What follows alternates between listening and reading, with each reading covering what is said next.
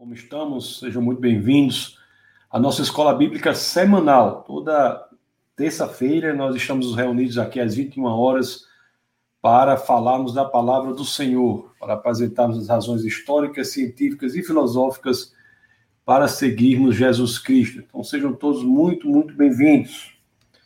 É uma grande alegria que vocês estejam todos aqui. Vamos bater um papo hoje sobre um tema muito relevante mesmo, e vamos ver a relação é, deste assunto. O assunto é ser guiado pelo Espírito, né? E o que essas escrituras dizem num trecho lá específico da carta aos Romanos, que é aquela carta sobre a qual nós estamos nos debruçando atualmente. Vamos ver o que é que as escrituras dizem sobre isso, para que possamos aprender mais e mais. O, nós vimos aqui na nossa escola bíblica que o ser humano é, de fato, o, a obra-prima da criação. Né? Que o ser humano é a obra-prima de Deus. O homem e a mulher são obras-primas de Deus. E uma expressão que justifica essa minha afirmativa é de que as Escrituras dizem que Deus criou o homem e a mulher à sua imagem e semelhança. Então, não é não foi de qualquer forma. O homem e a mulher são criados à imagem e semelhança de Deus, são criados com a capacidade de refletir a glória de Deus. Mas nós sabemos e estudamos, até nas cartas romanas mesmo, que o homem deixou que o pecado entrasse no mundo e essa imagem e semelhança ficou embaçada, não é? Com a entrada do pecado no mundo, mas o próprio Deus veio ao mundo para solucionar esse problema, para restaurar a humanidade como imagem e semelhança do Senhor. Esse processo importante de restauração começa com o homem, com o ser humano. Mas também as escrituras dizem que a partir dele toda a humanidade também é restaurada. Então, ter a capacidade de refletir Deus é algo para o que o homem foi originalmente criado. Ele foi criado à imagem e semelhança para que de Deus, para que pudesse ter a capacidade de refletir a glória de Deus. Né? E o homem perde essa capacidade originária, né, da forma plena, com a entrada do pecado no mundo, mas em Cristo a possibilidade de restauração e, e o homem em Cristo passa a ter a capacidade de refletir novamente a glória de Deus. E é interessante que é neste processo de possibilidade novamente de reflexão da glória de Deus que faz sentido dizer que em Cristo nos tornamos filhos de Deus. Por que filhos de Deus? Porque, conforme iremos ver, quando as escrituras falam sobre filhos, iremos ver isso depois com mais detalhes, não se refere unicamente à questão da relação de filiação natural, mas filho também como aquele que reflete o pai. Quando você vê um pai e um filho caminhando, você fica impressionado como normalmente o filho reflete características do pai dele, né? Aí você diz assim, né? Só pode ser filho daquele pai. Você vê, e, e da mesma forma, o homem, quando reencontra a possibilidade, o restabelecimento, a restauração da sua capacidade de reflexão da glória de Deus, é que efetivamente ele passa a ser ou a andar como filho de Deus. Então, assim, o que nós iremos estudar, um, eu acho que um verso que até na aula passada nós passeamos sobre ele, mas que nesta aula de hoje, na nossa escola bíblica de hoje, nós iremos nos aprofundar com mais detalhes sobre esse verso, que está lá na carta aos Romanos, no capítulo 8. Vamos ler o verso 13 e o 14, tá bom? Vamos ver o que esses versos dizem sobre a questão de ser guiado pelo Espírito e a correlação com isso, com a filiação de Deus. Deixa eu colocar para vocês aqui, carta aos Romanos, capítulo 8, versos 13 e 14. Olha aqui o que as escrituras dizem. As escrituras dizem assim: Pois Se vocês viverem de acordo com a carne, morrerão, mas se pelo Espírito fizerem morrer os atos do corpo, viverão. Aí o, que, o, o 14 diz assim: porque todos os que são guiados pelo Espírito de Deus são filhos de Deus. Todos os que são guiados pelo Espírito de Deus são filhos de Deus. Isso é muito profundo, né? Se nós pensarmos efetivamente nisso. Se, inclusive, nós vimos na aula passada que não há espaço para vitimismo naqueles que são filhos de Deus, porque tem o Espírito de Deus. Então, nós estamos em um novo império, e isso nos dá uma capacidade de lutar contra o império anterior, que é o império do pecado. Em Cristo somos verdadeiramente guiados pelo Espírito de Deus e, portanto, podemos entender que estamos em uma posição diferenciada em uma posição em que é possível estabelecer uma guerra, uma luta contra o pecado. Então, somos chamados para a luta, realmente. Somos chamados para a luta. E um dos fundamentos da possibilidade de vitória dessa luta é que os que são guiados pelo Espírito são filhos de Deus. Você veja aqui nessa passagem que nós temos aqui esse, essa conjunção aqui, por quê, né? Deixa eu até botar de uma cor diferente aqui. Essa conjunção aqui, por quê? Por quê? O, essa conjunção aí não está é, por acaso. Essa conjunção, ela nos dá a ideia de que essa segunda parte aqui é uma explicação da primeira parte. Diz assim, ó. O porquê é uma conjunção que une duas ideias em uma, sub, em uma relação de explicação. A segunda parte aqui explica a primeira parte, dá uma explicação da primeira parte. Então, se nós lemos aqui, ó, se o espírito, se o espírito fizerem morrer atos do corpo, viverão. Viverão. E nós viveremos, e tem uma explicação do porquê nós viveremos. Viveremos porque todos os que são guiados pelo Espírito de Deus são filhos de Deus. Estamos em um novo império, sob um novo império, sob um novo poder. O, e, e não podemos receber isso em nosso coração de maneira leve. Não podemos receber isso em nosso coração sem que tenhamos a percepção do impacto que isso causa em nossas vidas. As Escrituras, mais uma vez, nos dizem que, se pelo Espírito fizerem morrer os atos do corpo, nós viveremos. Se fizermos morrer pelo Espírito os atos do corpo, nós viveremos. Se pelo Espírito nós fizermos morrer os atos pecaminosos, nós viveremos. Porque todos os que somos guiados pelo Espírito somos filhos de Deus. Há uma, uma característica única, singular, diferenciada, que justifica a filiação de Deus. E essa característica é de que os que verdadeiramente são filhos de Deus, eles entendem, passam a entender que tem a possibilidade de luta contra o pecado, porque tem um guia, que é o Espírito, que é o Espírito. É assim que nos tornamos filhos de Deus. É assim que nos tornamos filhos de Deus. É assim que somos reconhecidos como aqueles que estão na família de Deus. E aqui eu reitero: a filiação de Deus, ser filho de Deus, não é, é acima de tudo, refletir o caráter do Pai. A Bíblia usa né, esse nome filho de, de maneiras é, diversas. diversas. O, as, quando, assim, quando as escrituras dizem, por exemplo, que Isaac é filho de Abraão, que Jesus é filho de Davi, o que ela está falando aqui é de uma relação sanguínea.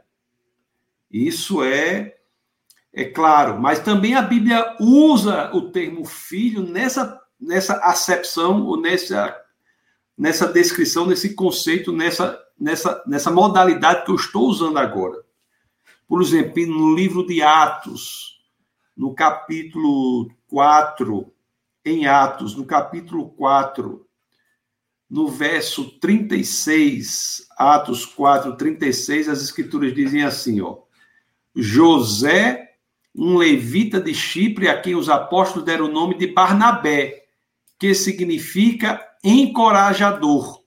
Mas se você for olhar aqui no original, a palavra que aqui é traduzida por encorajador é traduzir, pode ser traduzida em grego por filho da consolação.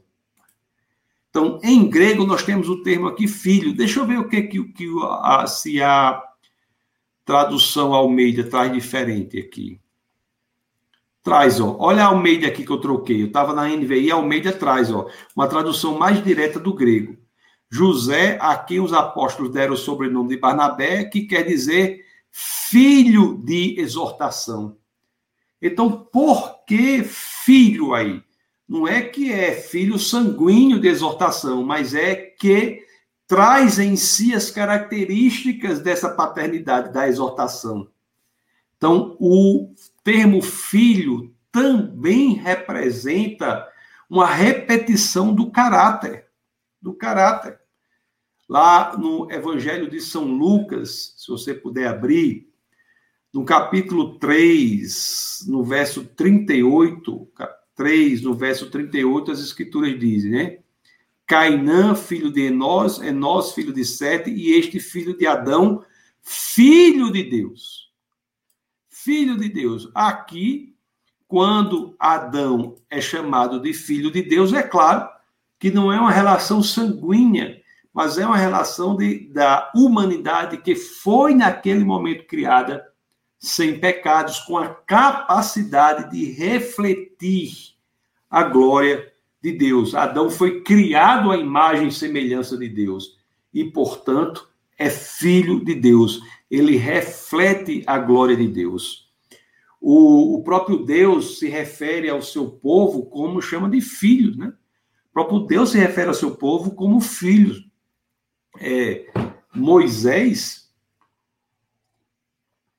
é, dando Deus falando por Moisés ao faraó lá no livro de Êxodo, deixa eu abrir para você, no livro de Êxodo, no capítulo 4, no verso 22, Moisés, ele fala assim, ó, é, que o Senhor manda Moisés falar ao faraó assim, ó, dirás a faraó, assim diz o Senhor, Israel é meu filho, meu primogênito. Ora, é meu filho como? Não é relação sanguínea. Israel é chamada para refletir a glória de Deus, refletir o caráter de Deus. E como é que se. Ref... E, e, mais uma vez, nós temos a ligação, por exemplo, com os mandamentos. Os mandamentos são o critério ou, ou ou o modo que Deus apresenta para que nós possamos refletir a sua o seu caráter. Os mandamentos são isso. Os mandamentos não são dados para alguém para alguém para que ele seja filho de Deus, mas para que pessoas que já são de Deus possam andar como filhos de Deus. Então, isso é totalmente relativo, totalmente coerente com a questão dos mandamentos. O, é, mas Israel ele não consegue na história do, do Antigo Testamento refletir a glória de Deus, mas, e Deus manda o seu próprio filho, Jesus de Nazaré, para que ele sim nos dê o exemplo do que é refletir a glória de Deus. Tanto que Jesus tanto reflete a glória de Deus que ele próprio é o Deus, né? Ele é a imagem do Deus invisível nele mesmo ele é a representação ou apresentação do próprio Deus. Tudo que a humanidade escolheu não fazer, que foi andar segundo o caráter de Deus, e os mandamentos falam do caráter de Deus, quando ele diz assim, é, quando diz, não matarás, não assassinarás porque Deus é vida, é, não não adulterarás, porque Deus é fiel. Enfim, todos os mandamentos falam sobre o caráter de Deus. Como, como o povo de Deus não consegue refletir, Deus manda o seu próprio filho, ele mesmo vem para ser esse reflexo. Interessante que lá no Evangelho de São João, se nós formos lá para o Evangelho de João, no capítulo 14, no verso 9, as escrituras dizem assim, ó. Disse-lhe disse é, Jesus, é, eu estou falando aqui que Jesus vem para refletir perfeitamente a glória de Deus, para ser o Filho perfeito de Deus. Aí diz assim, ó.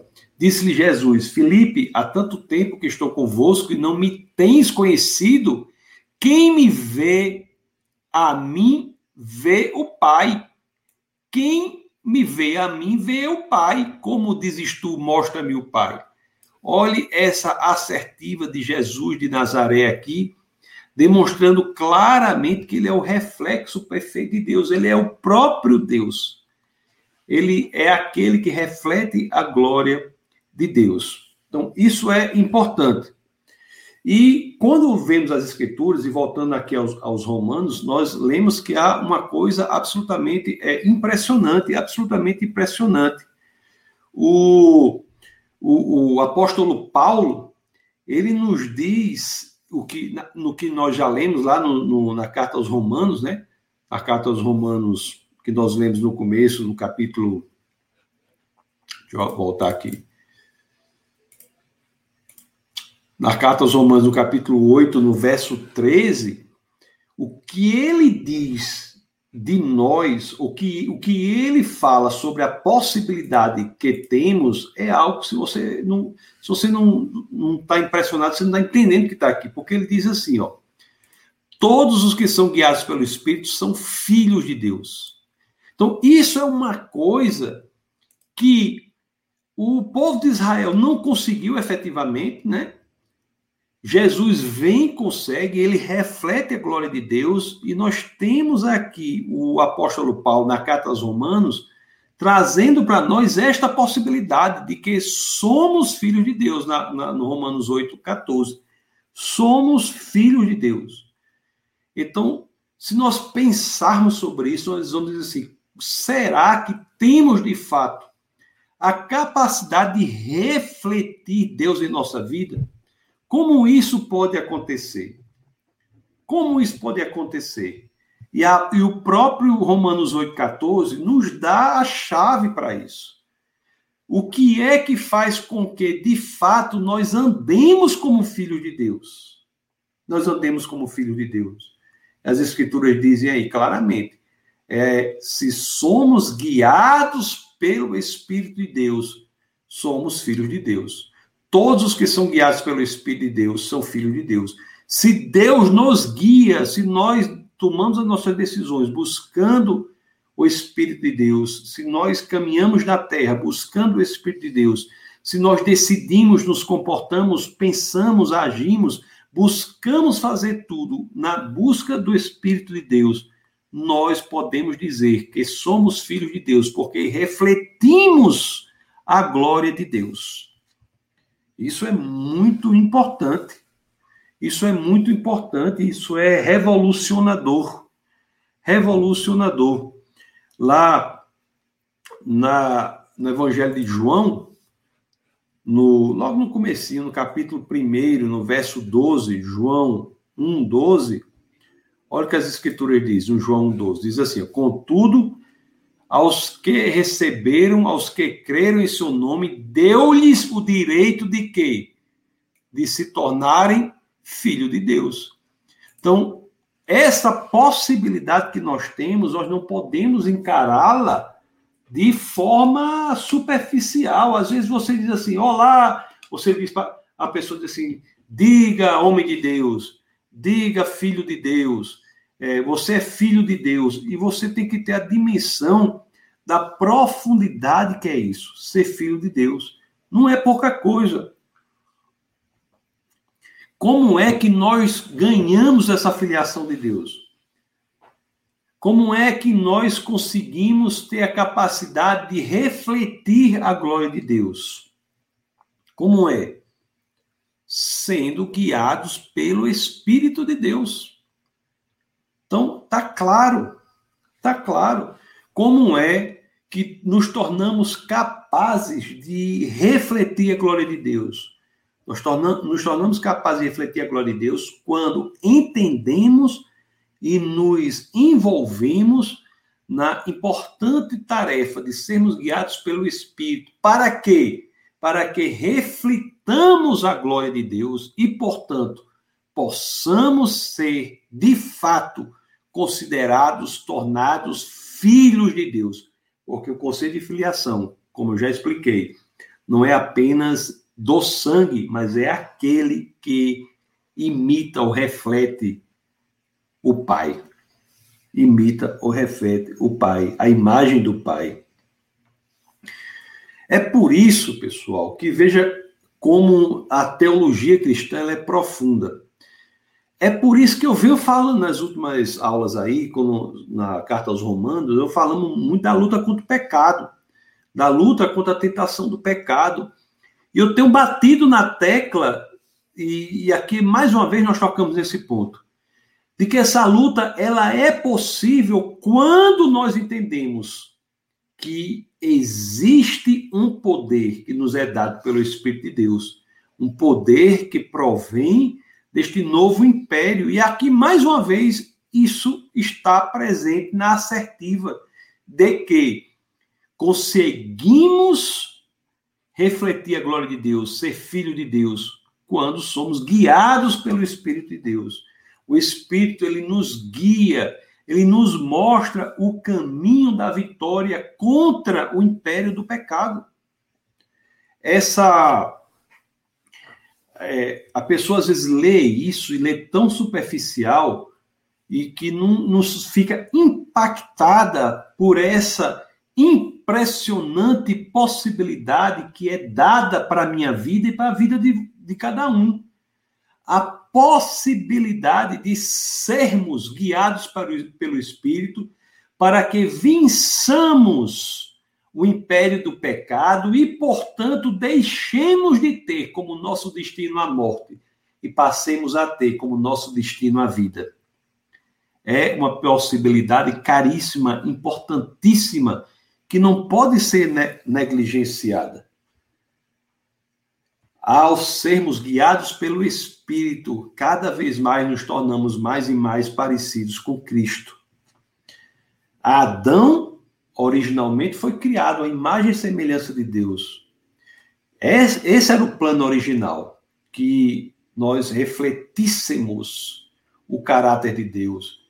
Mas nós vimos, até na nossa escola bíblica, nós vimos que o homem deixou que o pecado entrasse na terra e, portanto, que nós ficássemos no império do pecado.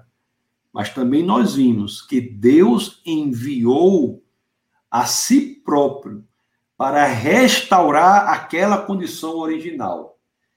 E essa restauração não se dá pela nossa própria força, mas quando abrimos o nosso coração para que Deus, por meio do seu Espírito, possa nos abrir a possibilidade de sermos filhos de Deus por sermos guiados pelo Espírito de Deus. É uma restauração belíssima que se dá, não é? Quando abrimos espaço para o Espírito de Deus e vimos o agir poderoso de Deus na nossa vida e somos pouco a pouco restaurados, como alguém que restaura uma obra de arte danificada. Pouco a pouco, na restauração, você passa a ver a beleza impressionante que havia antes ali pela ação do restaurador. Então, o Espírito de Deus tem a ação de restaurador na pintura da nossa vida, fazendo com que, assim encontrando espaço, nós tenhamos uma, um reflexo que é aquele do caráter de Deus. O que, por mais bagunçada que seja a sua vida, você nunca perca de perspectiva a ideia ou a possibilidade deste restaurador entrar e transformar tudo, fazendo com que você, a sua vida, se torne uma obra-prima. Isso é o que o Espírito Santo faz. E agora vamos falar sobre algumas questões práticas que nós podemos fazer para que possamos utilizar essa possibilidade de sermos guiados pelo Espírito de Deus. Como podemos fazer para mais e mais sermos guiados pelo Espírito de Deus? Primeira coisa que temos que fazer é nós buscarmos a auto, o autoexame, né? examinarmos a nós mesmos, examinarmos o nosso coração, colocarmos o nosso coração sob investigação, sob escrutínio, sabermos aquilo que precisa ser melhorado. Próprio apóstolo Paulo, na sua primeira carta aos Coríntios, no capítulo 11, na primeira carta aos Coríntios, no capítulo 11, no verso 28, 11, 28, ele diz assim, ó: Examine-se cada um a si mesmo, e então coma do pão e do cálice. Mas você veja, examine-se cada um a si mesmo. Isso é algo essencial para a vida cristã. Isso é a primeira carta. Se for na segunda carta que ele escreveu aos Coríntios, vamos lá para o capítulo 13, no último capítulo, no verso 5, as escrituras dizem assim, ó: Examinem-se para ver se vocês estão na fé. Provem-se a si mesmo. Não percebe que Jesus Cristo está em vocês, a não ser que tenham sido reprovados. Examinem-se para ver se vocês estão na fé, provem-se a si mesmos. Isso é um conselho importantíssimo que as Escrituras nos dão, para que nós saibamos a posição em que estamos. A posição em que estamos, para que, diante daquilo, nós possamos buscar a ajuda do Espírito Santo para vencer as tentações. É muito importante que as pessoas elas têm de ser específicas no seu problema, tem que entender a tentação com a qual elas estão lutando. Não adianta muitas vezes a pessoa dizer assim, Senhor, é, eu quero lutar contra, de modo genérico. Não, seja específico, diga aquilo específico, que você precisa da ajuda do Espírito de Deus. O, a própria, os próprios mandamentos são como nós aqui na escola bíblica já estudamos a lei, são como um prumo que vai denunciar o defeito na parede, vai denunciar o defeito em nossa vida. Os mandamentos são como um espelho que vai mostrar o, o nosso defeito. Então é muito importante que nós nos examinemos a nós mesmos, né? Cada mandamento, você é, as escrituras nos orientam, né? Em vários sentidos e nós devemos é, saber, lá em Êxodo 20, que tem os mandamentos, você lê aquilo ali e examina a si próprio. O que você precisa melhorar, não, não usar o nome de Deus em vão. Será que, que nós estamos sendo superficiais com as coisas de Deus? Não estamos priorizando as coisas de Deus? Será que o próprio Deus está sendo um peso para nós? Né? Nós temos que nos examinar para que possamos ajeitar a nossa vida. Então, os mandamentos são muito importantes para nós, porque não, é, assim como o prumo na parede não, re, não endireita a parede, mas denuncia o defeito da parede, os mandamentos não nos endireitam, mas eles denunciam o defeito em nossa vida. Então é importante que a gente possa se colocar diante de, dos mandamentos, né? Êxodo 20 tem os mandamentos, e ver o que é que precisa ser melhorado? Todo mandamento nos, é um espelho para nós. Quando fala, por exemplo, do, do Shabat, do dia de descanso, não é? Será que nós temos priorizado um tempo para Deus? É? Qual foi o último momento que nós priorizamos Deus na, no nosso foco, na nossa atenção? Qual foi a última vez que nós colocamos Deus como prioridade nas nossas é, ideias na nossa mente, nós nos voltamos para Deus. Qual foi? Qual foi a última vez que nós fizemos isso? Não é? Se você até o mandamento assim, não matarás, né, que a tradução melhor seria não assassinarás. Mas nós sabemos que é, Jesus correlaciona a questão do ódio a isso. Então, como é que estamos odiando alguém? Estamos de fato é, nutrindo algum sentimento que vá contra este mandamento. Então, assim, os mandamentos, eles, eles nos ensinam muito e nós não podemos nunca perder a prática de nos colocarmos diante dos mandamentos para que possamos identificar aquilo que precisa ser melhorado, aquilo que precisa ser trans, é, transformado, para que nós possamos buscar uma vida genuinamente cristã. É, é importante que nós façamos isso. Será que você tem feito isso? De fato, se quiser colocar nos comentários, coloque. Será que você tem feito isso? Será que nós passamos os mandamentos como se eles não fossem nada? Quando os mandamentos são centrais para identificar aquilo que precisa ser transformado. Eu acho que tem até uma playlist no defesa da fé.tv sobre os mandamentos. É importante que você veja como eles são importantes, como eles são importantes. Como é, repito, espelhos que vão demonstrar os defeitos em nossa vida que precisam ser é, transformados. Então, esse é o primeiro, a primeira ideia prática para que sejamos de fato guiados pelo Espírito. É que nós coloquemos o nosso coração em investigação, em exame. A Bíblia diz isso para a gente. Eu li aqui, né? Tanto na primeira carta aos Coríntios quanto na segunda, por exemplo. Eu li a segunda aos Coríntios no capítulo é, 13, no verso 5, que tem lá, examine-se a si mesmo. Então, você tem se examinado a si mesmo, sim ou não? E o segundo passo é óbvio, para ser guiado pelo Espírito.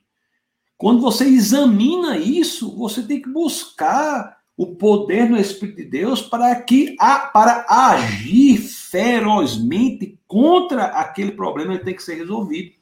Eu tenho uma, eu fiz uma pregação, ou foi uma aula, não me lembro, que o título era assim. Eu ainda vou escrever um livro com esse título, que eu assim, aprendendo a odiar.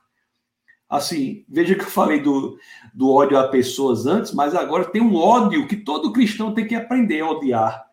O problema de muito cristão, você sabia que não é, é porque não tem o problema de muito cristão é porque pouco está se falando muito em amor, em um sentido talvez nem tão bíblico do amor, está se falando pouco na capacidade que o cristão tem de ter de odiar. Mas de odiar o quê?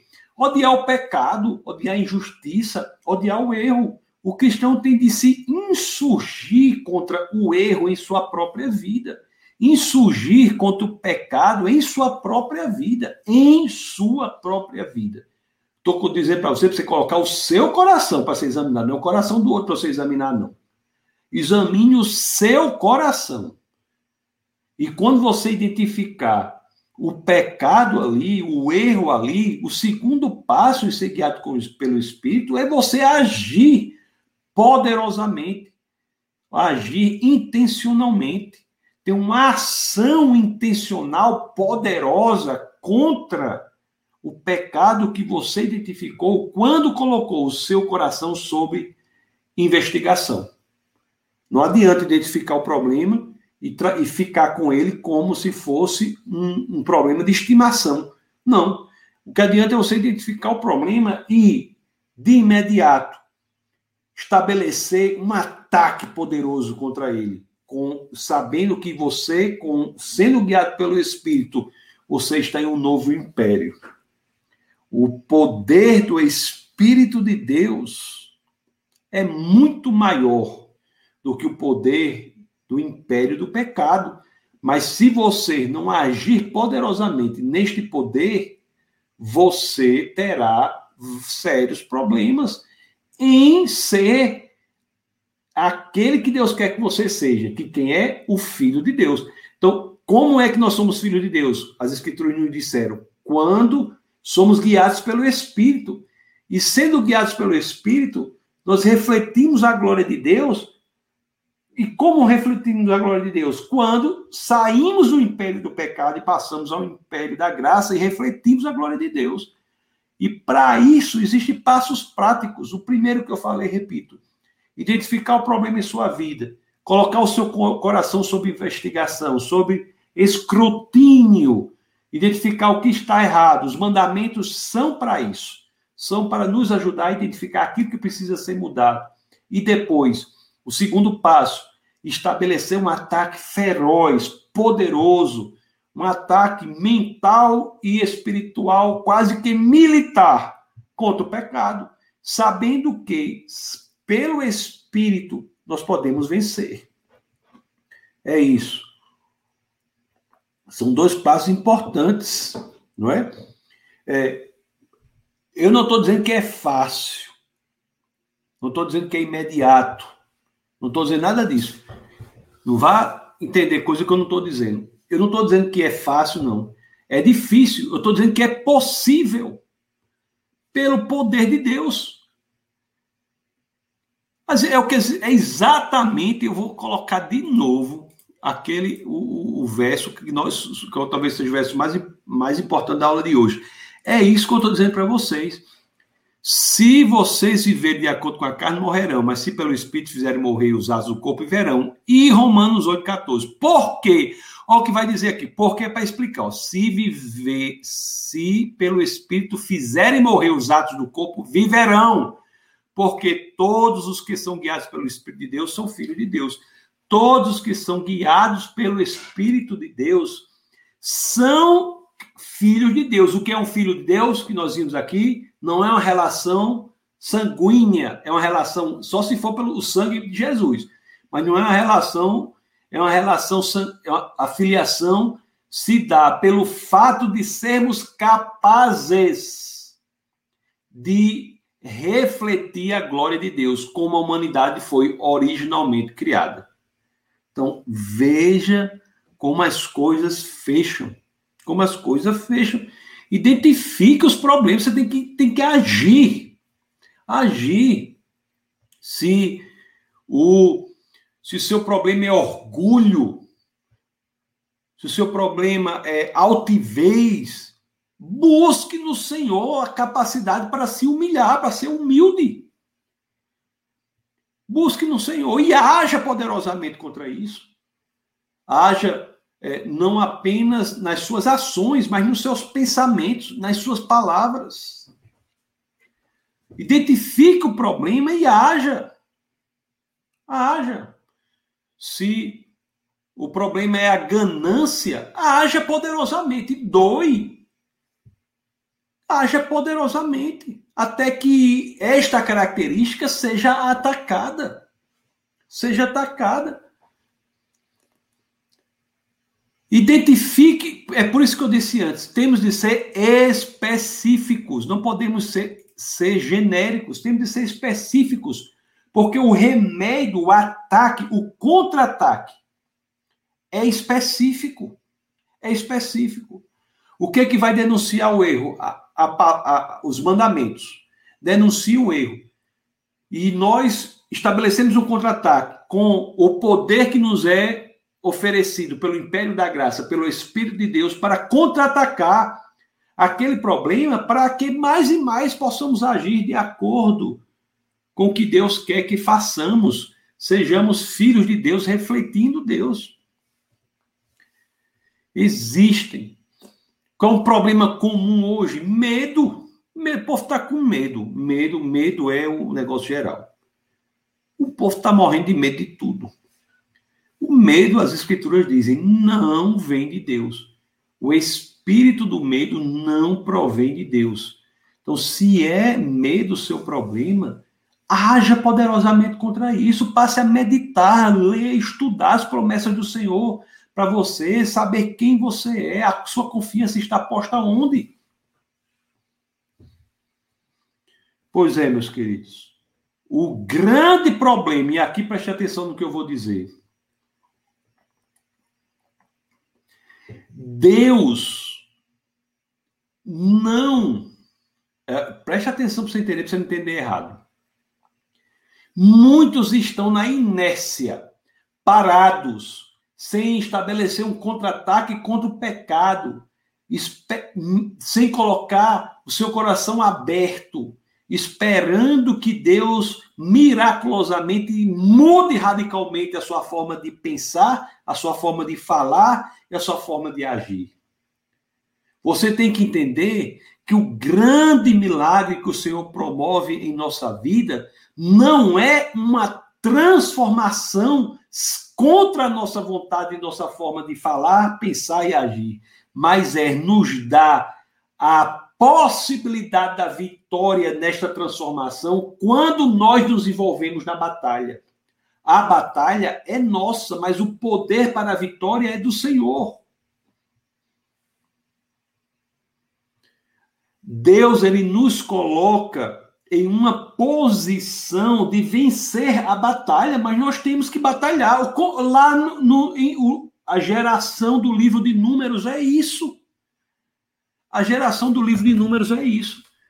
Você acha que aquela geração ela não podia entrar em Canaã e vencer não a guerra? É claro que podia, porque não era por ela, era pelo Senhor, era a promessa do Senhor. Mas a geração se reuniu e disse assim: é, seria melhor que nem tivéssemos vindo para o Egito ou que morrêssemos no. Ou, seria melhor que nem tivéssemos saído do Egito ou que morrêssemos aqui neste deserto. E o que foi que aconteceu? Aquela geração de números é uma geração perdida. Por quê? Morreu no deserto. Perdida por quê? Porque ela concluiu que o plano de Deus seria irrealizável na vida dela. Então, quando nós lutamos contra o pecado, é difícil, envolve, envolve um custo. É como a geração de números, que para entrar em Canaã envolveria um custo. Envolve um custo, o custo da batalha. Mas nós não podemos nunca achar que a vitória não é possível. Se nós fazemos isso é que nós não estamos crendo no poder do Espírito em nossa vida. Nós temos que entender que as Escrituras nos ensinam que, por mais difícil que seja a batalha, por sermos guiados pelo Espírito de Deus, a vitória se torna possível. Agora nós temos que ir para a batalha. Se você não identificar os problemas que têm que ser atacados em sua vida, se você não identificar os alvos que têm de ser atacados em sua vida e imediatamente não estabelecer um ataque poderoso contra esses problemas, você não estará sendo guiado pelo Espírito, porque o Espírito guia você nesta batalha para que nela, na batalha, sendo guiado por ele, conforme nos diz Romanos 8,14, você reflita a glória de Deus. O Romano diz assim: você seja filho de Deus. E ser filho de Deus é refletir Deus, ser quem Deus é. É isso. É isso. A, a promessa do Senhor é que, se você não for alguém cujas pernas são cambaleantes, tremendo para um lado, tremendo para o outro, se você entender que no Senhor existe o que é necessário para a vitória, mas de você exige-se que vá para a batalha, você não vencerá. Você tem que entender, eu vou para a batalha e graças ao que o Senhor me disponibiliza, a vitória será garantida. É na batalha que a ação se efetiva do poder de Deus em nossa vida, que somos verdadeiramente guiados pelo Senhor e refletimos a glória de Deus, sendo considerados filhos do Senhor, filho de Deus. Os que são guiados pelo Espírito de Deus, vou colocar mais uma vez, os que são guiados, olha, todos os que são guiados pelo Espírito de Deus são filhos de Deus. Então, a importância disso é muito grande, é muito grande. Olhe que olhe que aqui no verso 17 de Romanos 8 nós já temos outro, outro conceito muito importante. Olhe, se somos filhos, então somos herdeiros. Se somos filhos, então somos herdeiros. Herdeiros de Deus e co-herdeiros com Cristo se de fato participamos dos seus sofrimentos, para que também participemos da sua glória. É o resumo do que eu estou explicando aqui. É o resumo do que eu estou explicando aqui. Olhe, se somos filhos, então somos herdeiros. O que é ser herdeiro? O que é ser herdeiro? Muita gente, a gente fala de herdeiro, pessoal, o que, que nós entendemos logo? Questão de dinheiro, né? Que é, é questão de dinheiro. Mas herdeiro também é algo que se relaciona com posicionamento e responsabilidade. Uma pessoa, por exemplo, que herda uma, uma grande empresa, ela herdou um posicionamento e uma responsabilidade. Ela herdou um posicionamento e uma responsabilidade. Então, ser filho de Deus também é ser herdeiro de Deus. Então, ser filho de Deus não é apenas estar colocado numa posição de grande privilégio, mas é também ser colocado numa posição de grande responsabilidade. E é fácil uma pessoa que de uma empresa, uma grande empresa, por exemplo, assumir aquela responsabilidade? Não é fácil. E ser herdeiro de Deus é fácil? Também não é fácil, não. O que é que diz aqui, ó? Se de fato participamos dos seus sofrimentos, para que também participemos da sua glória. É nesta responsabilidade da filiação, de ir para a batalha confiando no Senhor, que nós refletimos a glória de Deus, somos filhos de Deus e também considerados herdeiros, porque estamos levando o reino adiante. Olhe, o verso 18 diz assim, ó: Considero que os nossos sofrimentos atuais não podem ser comparados com a glória em que nós será revelada. Que nós será revelada. Existe uma glória futura que temos que antecipar para que possamos buscar no poder que nos é disponibilizado pelo Espírito a convicção de ingressar na batalha contra o pecado sabendo que haverá o momento em que a glória total será revelada. Nós estaremos no paraíso restaurado. Pois é, amados irmãos, nós temos essa essa essa posição de privilégio, mas também temos uma posição de de responsabilidade responsabilidade, inclusive perante as coisas criadas. Se nós voltarmos para cá, para esse texto, e formos para o verso 21, olha o que o 21 diz. Ó, não vou ler o 20 e o 21, olha o que diz aqui, ó. Pois ela, vamos ler o 19. A natureza aguarda com grande expectativa que os filhos de Deus sejam revelados. Olha a responsabilidade que o Filho de Deus também é herdeiro de Deus. Olha a responsabilidade que Deus nos dá, além do privilégio, a responsabilidade que ele nos dá no projeto de restauração da humanidade e do mundo. Então, o projeto em que nós, nós nos envolvemos é um projeto de restauração nossa e do mundo. Essa é a responsabilidade. Porque diz assim, ó, a natureza criada aguarda com grande expectativa que os filhos de Deus sejam revelados.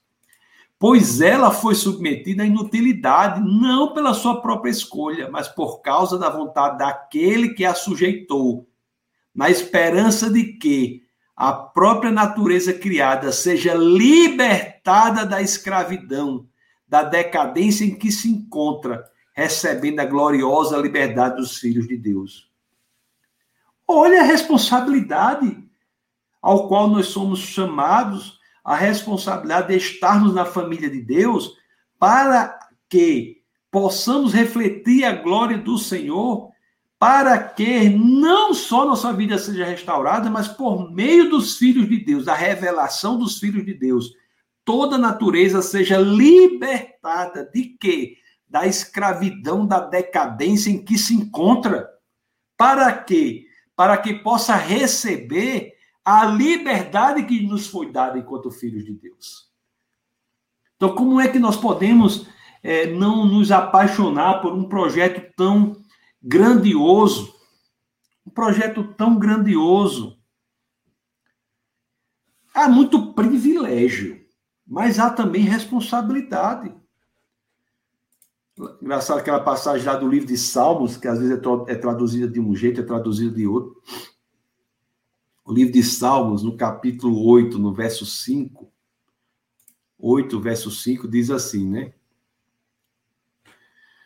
Tu o fizeste um pouco menor do que os seres celestiais e o coroaste de glória. O, esses seres celestiais aí, né? Isso aqui está dizendo, isso aqui em Salmos, está dizendo como o homem foi feito. O homem foi feito um pouco menor do que seres celestiais.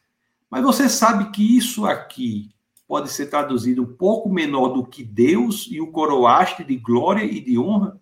Se somos feitos com a capacidade de refletir a glória de Deus, não é pouca coisa, pessoal. Almeida aqui diz assim, ó: Fizeste-o, no entanto, por um pouco menor do que Deus.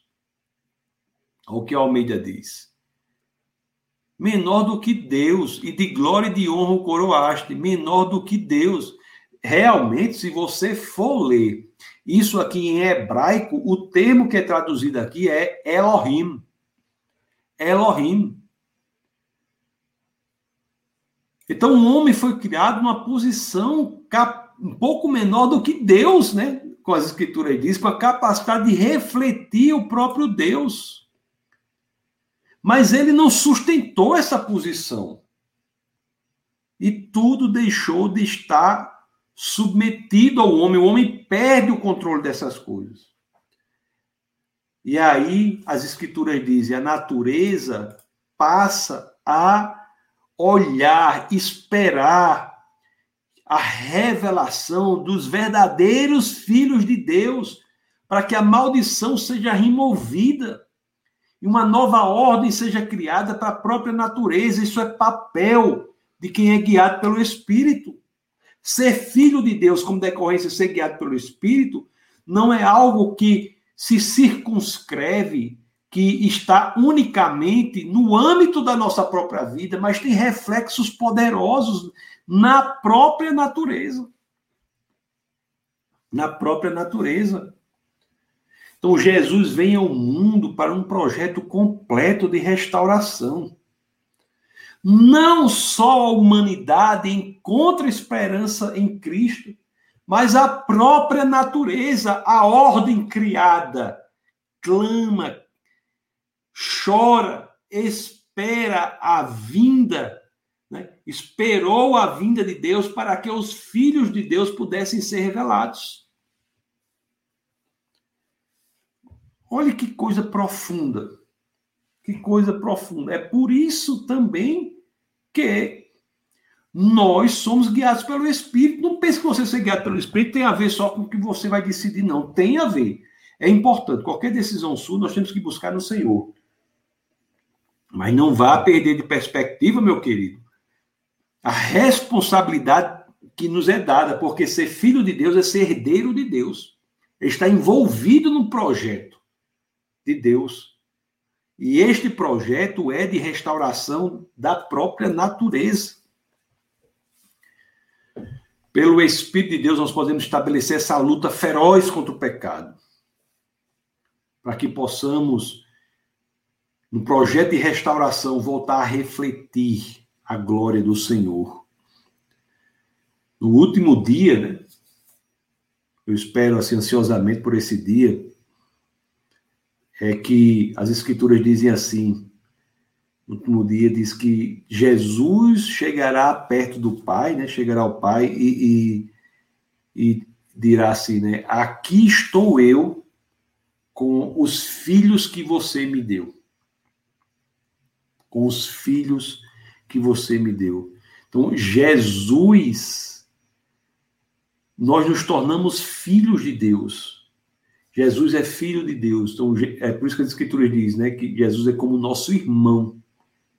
É o primeiro filho de Deus que vem para apresentar Deus, para ser o reflexo perfeito de Deus. E a nós cabe nos envolvermos nesse projeto de refletir Cristo, refletir Deus, para que no reflexo de Deus sejamos considerados filhos de Deus e, portanto, irmãos do próprio Cristo. Aquele que volta a ser capaz de refletir a glória de Deus.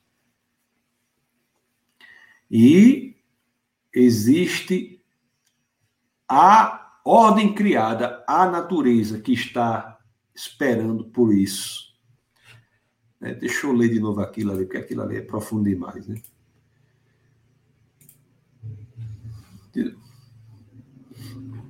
Vou colocar de novo aqui, para a gente saber o que a gente. Qual é, qual é o nosso projeto, né? Projeto da humanidade que está em Deus. Sabemos que toda a natureza criada geme até agora como em dores de parto.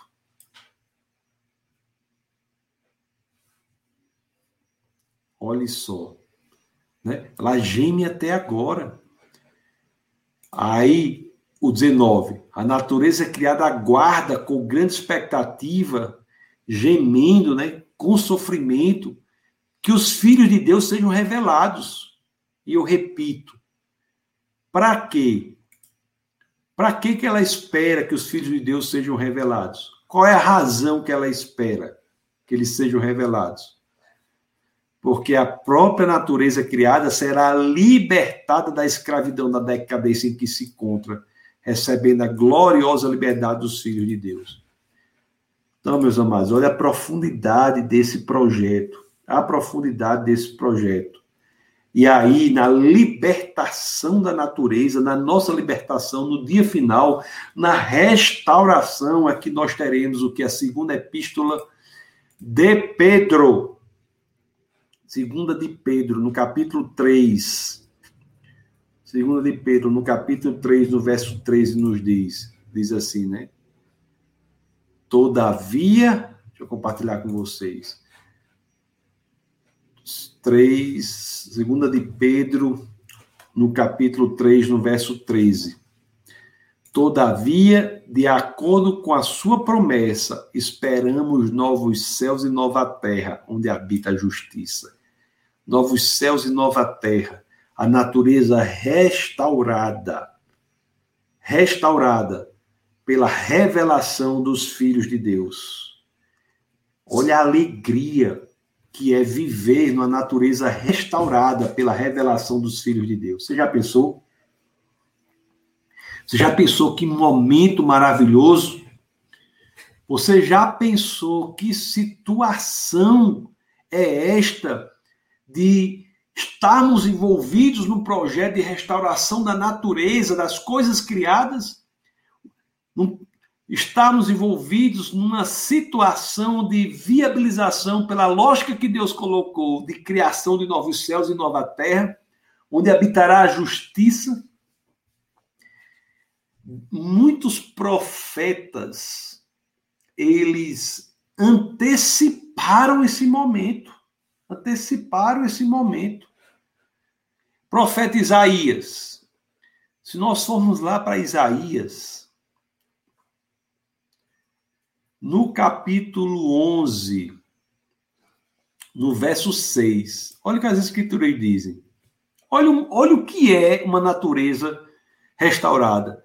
O lobo viverá com o cordeiro, o leopardo se deitará com o bode, o bezerro, o leão e o novilho gordo pastarão juntos, e uma criança os guiará.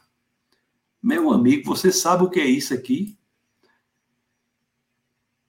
A vaca se alimentará com o urso, seus filhotes se deitarão juntos, e o leão comerá palha como o boi.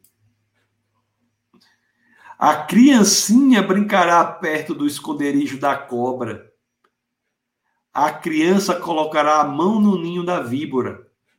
Ninguém fará nenhum mal, nem destruirá coisa alguma em todo o meu santo monte pois a terra se encherá do conhecimento do Senhor, como as águas cobrem o mar. Meu amigo, pelo amor de Deus, o que é viver num lugar desse aqui? O que é. Olhe só o que é viver nisso aqui. Esse, o mundo do jeito que está. Aí o profeta antecipa a restauração da natureza que é feita pela revelação dos filhos de Deus. Isso nos dá um ânimo muito grande, porque nós antecipamos esse momento. Isaías, lá mais para frente, Isaías, lá no capítulo 55, 55, no verso 12, diz assim, ó. Vocês sairão em júbilo e serão conduzidos em paz. Os montes e colinas irromperão em canto diante de vocês, e todas as aves do campo baterão palmas. No lugar do espinheiro crescerá o pinheiro. Em vez de roseiras bravas, crescerá a murta. Isto resultará em renome para o Senhor, para sinal eterno, que não será destruído. Olha o que nos espera, meus queridos. Se você está no Senhor, olha o que nos espera. Tem, tem coisa mais linda do que isso. Este é o seu destino em Cristo Jesus. É este ambiente em que viveremos a eternidade, antecipado pelo profeta, que nós devemos também antecipar em nossa mente para, para encontrarmos encorajamento para lutarmos as batalhas que estão ao nosso, ao nosso, à nossa frente hoje em dia. As batalhas contra o pecado, contra a injustiça. O paraíso é o que nos espera. Não foi assim com o ladrão na cruz? ladrão lá, Senhor, lembre-se de mim. Aí, aí ele não só responde imediatamente, e ainda oferece a ele nada menos do que o paraíso. É o paraíso que nos espera. Nós andaremos ali como Adão andou com, com o próprio Deus. Nós andaremos e viveremos a eternidade. A eternidade. Vivendo naquele ambiente naquela nova criação, na restauração. Este mundo em que vivemos é um quadro defasado, velho, e a restauração na qual, projeto no qual estamos envolvidos, é a restauração como de um quadro para que a pintura original seja estabelecida. E tudo depende da revelação do Filho de Deus. E eu tenho que lhe perguntar: você é filho ou filha de Deus? Você tem filiação com Cristo? Você busca no, ser guiado pelo Espírito para que reflita a vida de Cristo? Quando nós vamos em fé a Cristo, nós nos tornamos filhos de Deus e isso faz com que tenhamos a possibilidade de cada vez mais refletir a glória dele. Evangelho de João, né? Apóstolo João, São João, no capítulo 1, verso 1, é, capítulo 1, né, verso 12, não é? Que é que nós já lemos e, e eu releio aqui. Aos que receberam, aos que creram no nome de Jesus, no seu nome, deu-lhes o direito de se tornarem filhos de Deus. Então, você é filho de Deus? Se você é filho de Deus, você está vivendo como vive um filho de Deus?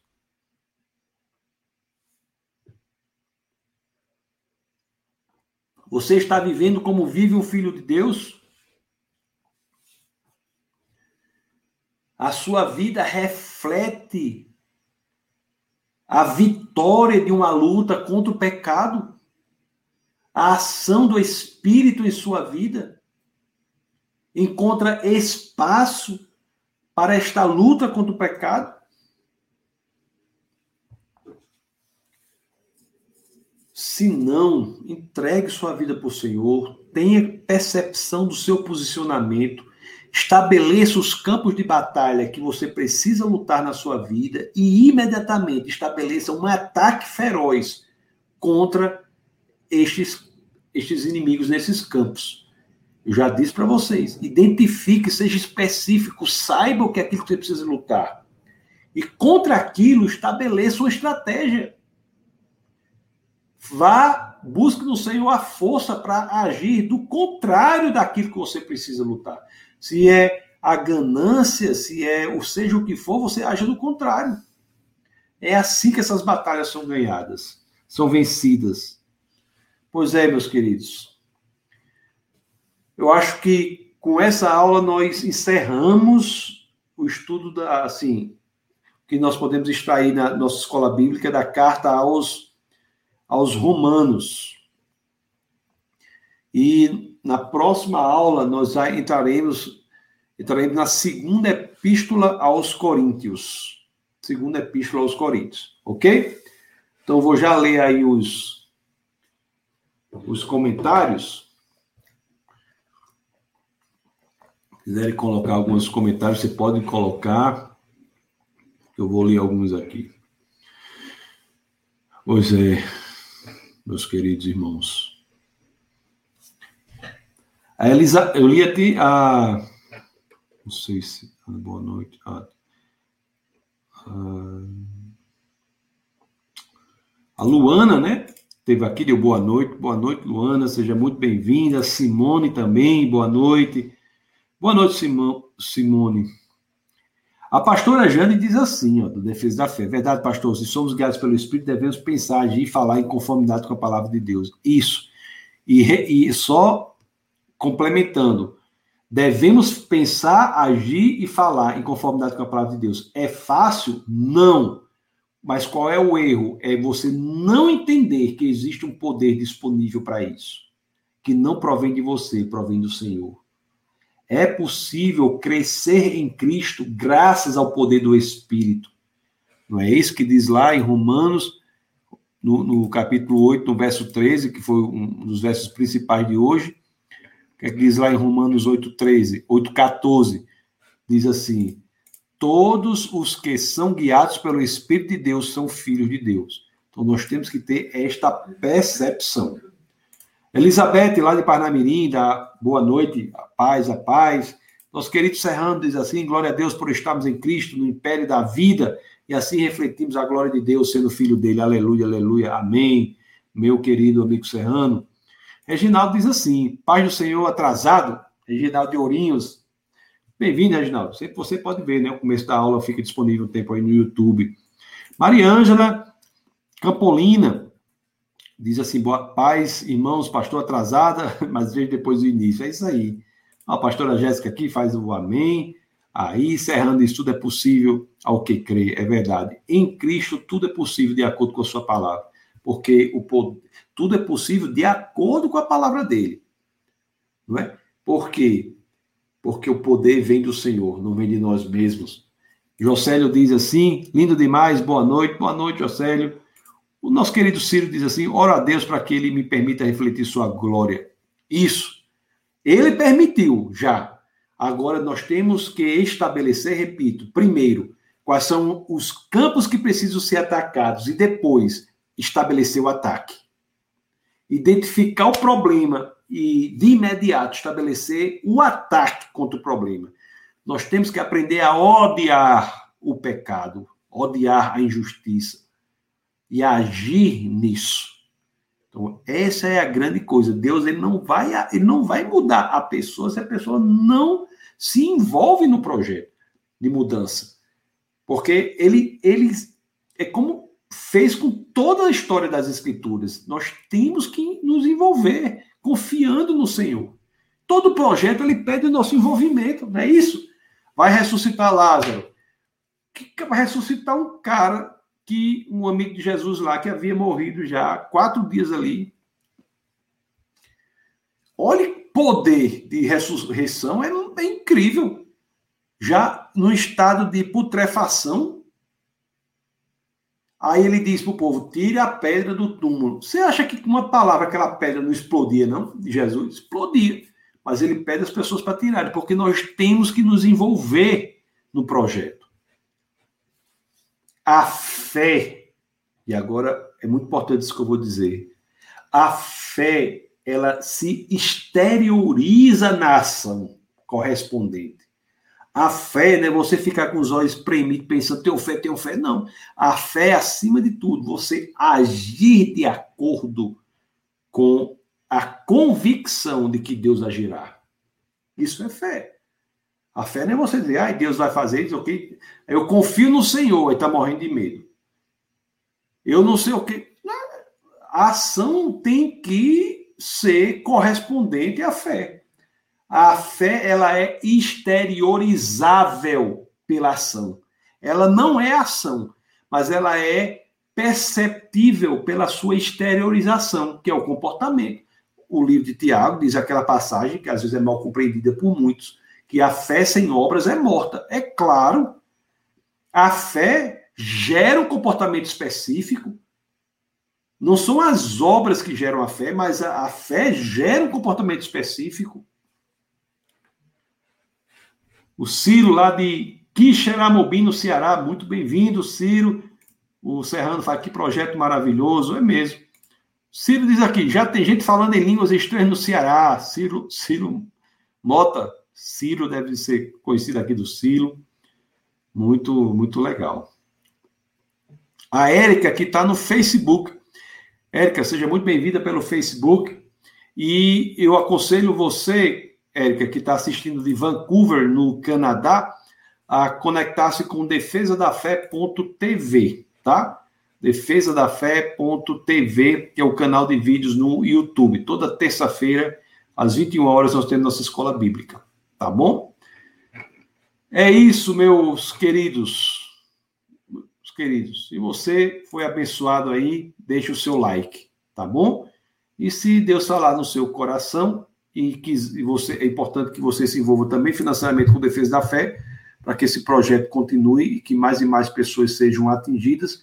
Você tem aqui no canto direito aqui da tela o pix@defesadafé.org, que é o, o pix aqui do Defesa da Fé, tá, do Ministério, para que você possa fazer a sua contribuição, que todo o valor é destinado à manutenção né, do Ministério e à expansão da obra também, tá bom? A pastora Jane diz assim: glória a Deus por esta abençoada e super reflexiva. Devemos sempre nos, nos examinar, porque o pecado irá se esforçar para reconquistar o controle sobre nós. Muito bem, isso aí. Nós somos colocados no reino, no império da graça. A bandeira é colocada ali, mas existe o outro império, né, contra o qual nós temos que estabelecer a luta. O erro é não entender que temos a força proveniente do império da graça que Deus propicia para nós em Cristo Jesus. Amados irmãos, muito obrigado pelo tempo de vocês, muito obrigado pela presença, que possamos orar ao Senhor para que mais e mais nós tenhamos a convicção do lugar em que estamos em Cristo Jesus, para que não sejamos facilmente tragados pelas insinuações ou pelas sinuações, né, pelas pelas ofertas que são nos dadas pelo inimigo de nossas almas. Nós temos o poder proveniente de Cristo para andarmos no Espírito, no Espírito de Cristo, no Espírito de Deus, para que cada vez mais reflitamos a glória do Senhor e sejamos reconhecidos como filhos de Deus. É na revelação dos filhos de Deus que o projeto se torna grandioso porque toda a natureza, não só nós, somos restaurados. A natureza e nós seremos todos restaurados, ok? Então, Deus os abençoe poderosamente. Uma grande alegria estar aqui com vocês. E nunca se esqueçam, aqui no Defesa da Fé é proibido não pensar. Um abraço a todos. Essa foi uma produção do Ministério Internacional Defesa da Fé um ministério comprometido em amar as pessoas, abraçar a verdade e glorificar a Deus. Para saber mais sobre o que fazemos, acesse defesadafé.org.